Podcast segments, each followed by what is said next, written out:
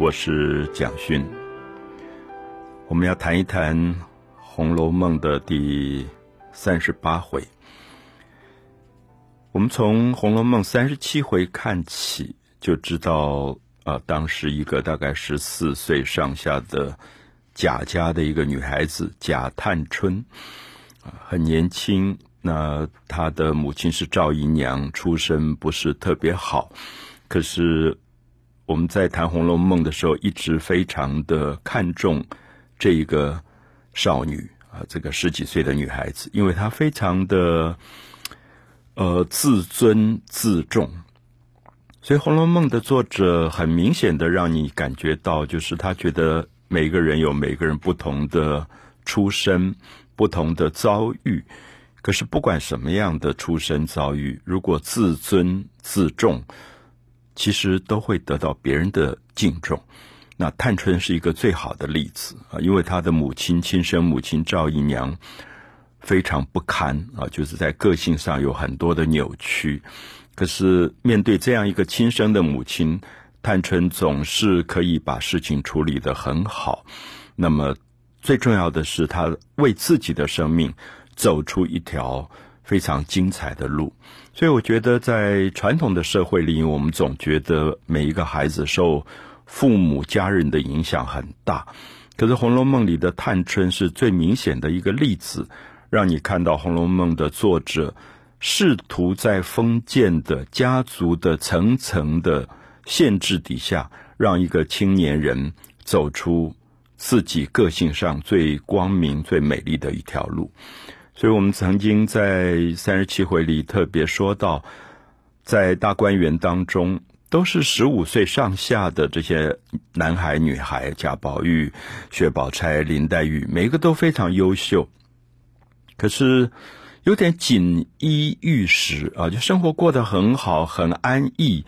有人伺候着你，每个人都有好几个丫头，然后花园花开烂漫，生活过得这么好。可是也有一点让你感觉到荒废岁月。我说的荒废岁月是，好像这些年轻的孩子就养在那边，对人人生也没有很明显的目的，何去何从啊？尤其是女孩子，因为在那个年代当中，他们的命运也并不是很自主的。所以在三十七回当中，很重要的一件事情是，探春有一天。就发起了一个呃念头，这个念头就说，他希望召集所有跟他年龄差不多的这些姐姐妹妹们一起来组一个诗社。那么，所以他们就组成了海棠诗社。因为那一天刚好有人送了两盆的白海棠花给贾宝玉，所以他们就以海棠花作为第一次聚会。第一次雅集的一个主题，大家用海棠花来写诗。我想，我们常常讲说诗言志，诗在生活里，在我们现实生活里，好像可有可无。那一般人忙碌于自己的职场，大概也不会有习惯写诗或读诗。可是我常常有一个经验，就是碰到一个。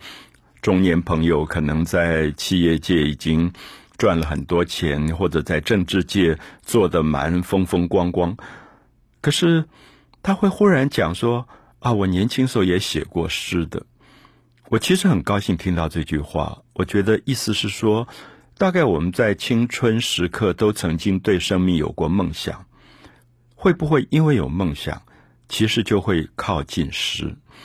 可是也因此，我在观察。会不会到某一个年龄或者职场上打滚久了以后，越来越世俗，我们就会远离了诗。所以我们在读三十七回、三十八回，我们看到这些十几岁的孩子们，他们组了诗社。三十七回当中歌咏白海棠，三十八回主题变成菊花。因为已经开始要入秋了，他们就以菊花作为他们写诗的主题。可是我都觉得他们不见得只是局限在我们今天所认为的文艺青年，只是写诗，好像文艺社团。我觉得是爱生命本身，好像希望能够把海棠的美，把入秋以后菊花的美，都借着诗句跟他们的自己的生命能够做一种对话。所以我特别希望，呃，尤其是年轻的朋友在读三十七回、三十八回的时候，不妨也回头看一看我们今天在高中、大学的很多的社团，而这些社团多多少少也让我们看到，在十几岁很可能对生命就有向往、有梦想，可是不要忘记，也许你入了社会磨了十年、二十年、三十年，你慢慢这一部分就。不见了，所以我想，我读三十八回的时候，其实我自己有很多的感动。那这个感动，特别是我们看到他们在入秋的季节，桂花开了，菊花也开了，他们就以菊花做主题写了十几首诗，每一个人对菊花的歌颂。那我们也常常会觉得，我们的生命能不能在春天看到樱花绽放？能不能在秋天看到红叶染红？其实它不只是在欣赏自然的美，它也可能在提醒我们自己生命里最美好的某些部分。我们看到《红楼梦》第三十八回，这个海棠诗社的成员要决定聚会，那这一天聚会。他们就事先先做了一点准备，因为每一次聚会会有一个不同的人来做召集人。我们现在如果在大学有一个诗社，也可能说哦，我们轮流吧。今天是某甲来主持，下一次某乙来主持。那主持的人、召集的人，其实也在动脑筋，说我要怎么样子来让大家这一次聚会有一个特别的意义。那这一次在三三十八回当中，我们看到召集的人就是史湘云，这个个性有点像男孩子，很豪爽的一个个性豪迈的一个女孩子。那她跟贾母史太君是亲戚，所以这一天她就想了一个方法，说：“哎，我们来赏桂花，可是主题是歌咏菊花，而且他说他写诗喜欢自由，他不喜欢限韵。”啊，因为我们知道第一次三十七回里面，他们写白海棠花，他们用了门、盆、魂痕，用 n 的这个韵来押韵。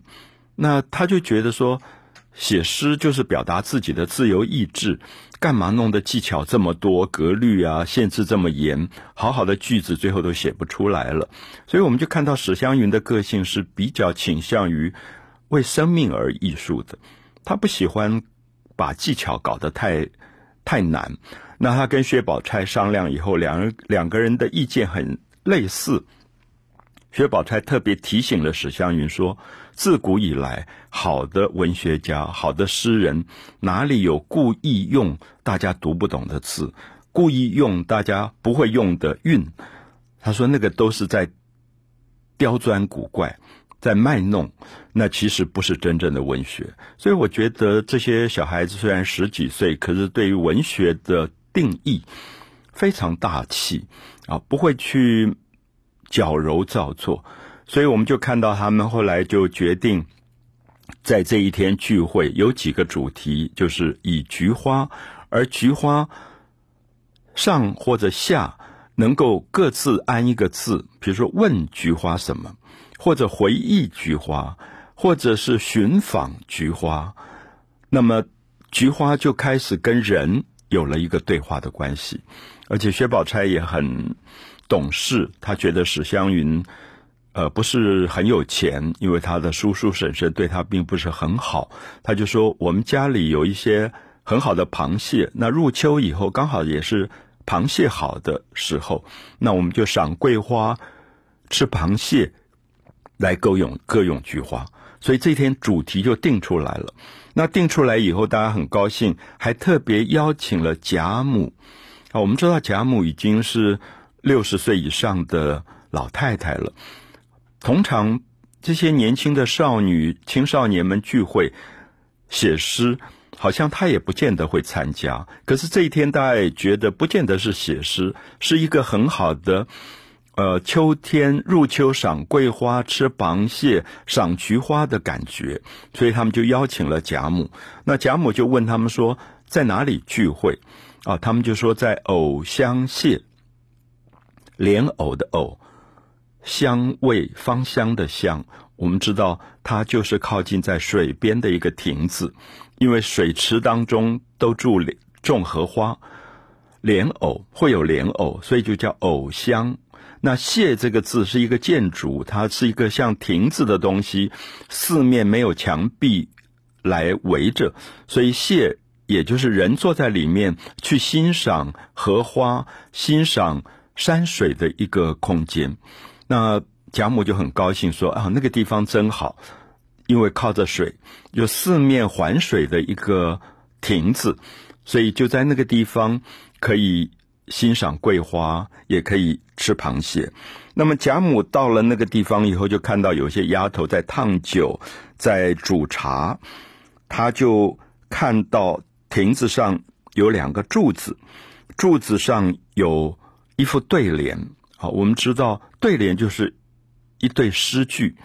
可是我想，在古老的传统社会里，读诗不见得一定要去买一本诗集。我们走到庙里去。我们会发现庙的柱子上都是对联，其实就是诗句。那这是传统了不起的一种文学进入生活的一种设计。那贾母是不识字的，他就问史湘云说：“你读给我听听，这个对联讲的是什么？”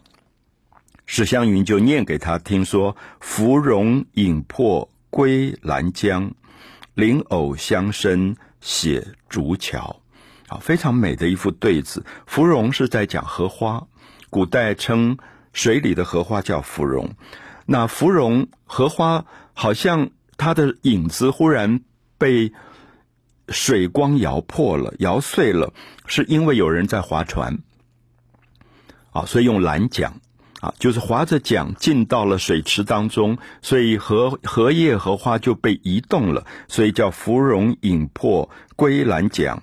莲藕香生，就是荷花旁边有莲花，有藕，有莲藕，它们都有香味，那很浓郁的香味，然后带出了一个竹子建构的桥梁，啊，就莲藕香生写竹桥。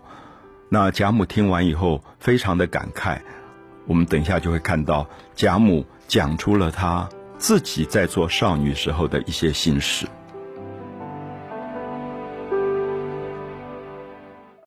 红楼梦》三十八回里，我觉得自己读的时候非常感动的一段，是一个已经上了年纪的老太太。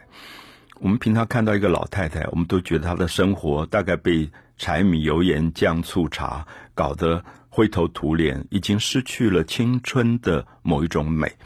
可是这一天，当十几岁的史湘云念这一句诗、这一个对联的诗句给这个老祖母听的时候，史太君年纪大的贾母忽然好感慨，他忽然说：“哎呀，史湘云，我记得我像你这么大的时候，就是一个老太太，六十几岁、七十岁左右了。忽然回忆说，我十几岁的时候，像你这么大的时候，我还没有结婚，我的娘家也有一个这样的亭子，亭子上也有这样的诗句。”然后他的名字叫枕霞阁，枕头的枕，晚霞的霞，好像枕着晚霞睡觉的那样的一个亭台楼阁。然后这个年纪很大的老太太忽然就回忆说：“我当时很顽皮，就掉到水池里去了，然后头上还碰破了一个洞。”那大家都以为他活不下来了，没想到后来就结了一个疤。他还指着那个额头上的疤，跟史湘云、跟这些青春少男少女讲说：“你看，就是这个地方破了一个洞。”我觉得一个老太太在记忆身体上的一个疤痕，而这个疤痕是她青春里最美的一个回忆。所以我读到这一段，我的感动是说，我们有时候会面对一个老人家，我们以为他没有年轻过。可是我们忘了，每一个人都年轻过，他的心灵深处都有一个青春。如何在一个六十岁、七十岁甚至八十岁的一个老人身上替他找回青春的美，我觉得是非常动人的。所以这一天贾母也好开心，他们就一起吃螃蟹、赏菊花。我们知道秋天螃蟹很好，可吃螃蟹很麻烦的是，螃蟹有它的腥味，而且它的蟹黄会腻在手上。我常常介绍朋友说，现在我们在台湾。在东方，有时候我们吃螃蟹，想尽办法在吃完螃蟹以后，让手上的螃蟹的腥味能够除掉。所以我在不同朋友家里吃螃蟹，最后洗手的东西，有的用茼蒿，有的用菊花瓣，有的用芍药花瓣，用各种方法去去腥。那我要介绍大家，《红楼梦》三十八回里告诉我们。当时的荣国府大观园里吃完螃蟹，用的是菊花叶子以及桂花的花蕊，拿来用火熏了以后蒸出来的绿豆面子，所以是三样东西。菊花叶子等于是菊科的味道。桂花的花蕊有桂花的香味，可是用它们的味道来熏，用火慢慢烤，熏出绿豆面子，就是绿豆煮成粉状了。然后这个晒干以后的绿豆面子，它可以把手上所有的油腻腥气一起去除。我不知道我们在读《红楼梦》是不是能够学到今天。因为在台湾吃螃蟹非常普遍，其实它是一个非常有趣的生活美学，所以它并不见得让我们觉得贾府大观园都是富贵荣华、过山吃山珍海味的日子。可是他们非常懂得生活里的细节，那个细节包括最后。如果你吃完螃蟹立刻写诗，你手上都是蟹黄，都是腥味，大概也不对。所以必须要有一个清洗的过程，就用菊花叶子、桂花蕊熏蒸出绿豆面子，然后来把手上所有的腥气去除掉，然后才写诗。所以我觉得，我们后面读到每一个人就开始选他们要写的诗句是什么。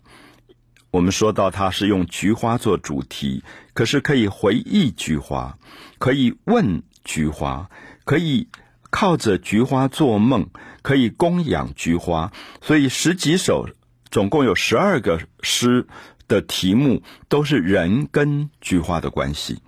而这一天，我们看到写的最精彩的就是林黛玉。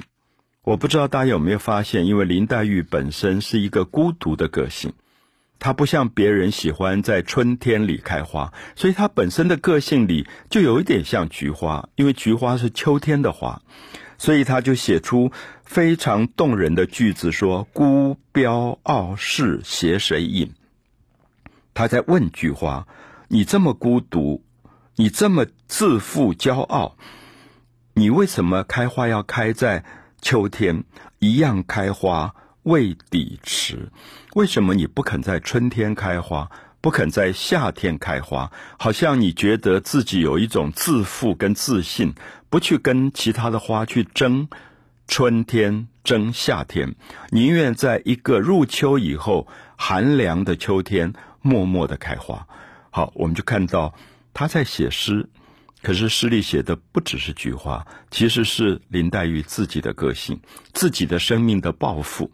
她觉得我活着，父母双亡，我是一个孤儿，也许生命孤苦，可是我还是有我自己生命的自负、自信跟骄傲。所以孤标傲世携谁饮？一样开花未抵迟，是在问菊花，可是也是林黛玉。最精彩的独白，所以这一天的写诗，他就得到了第一名冠军。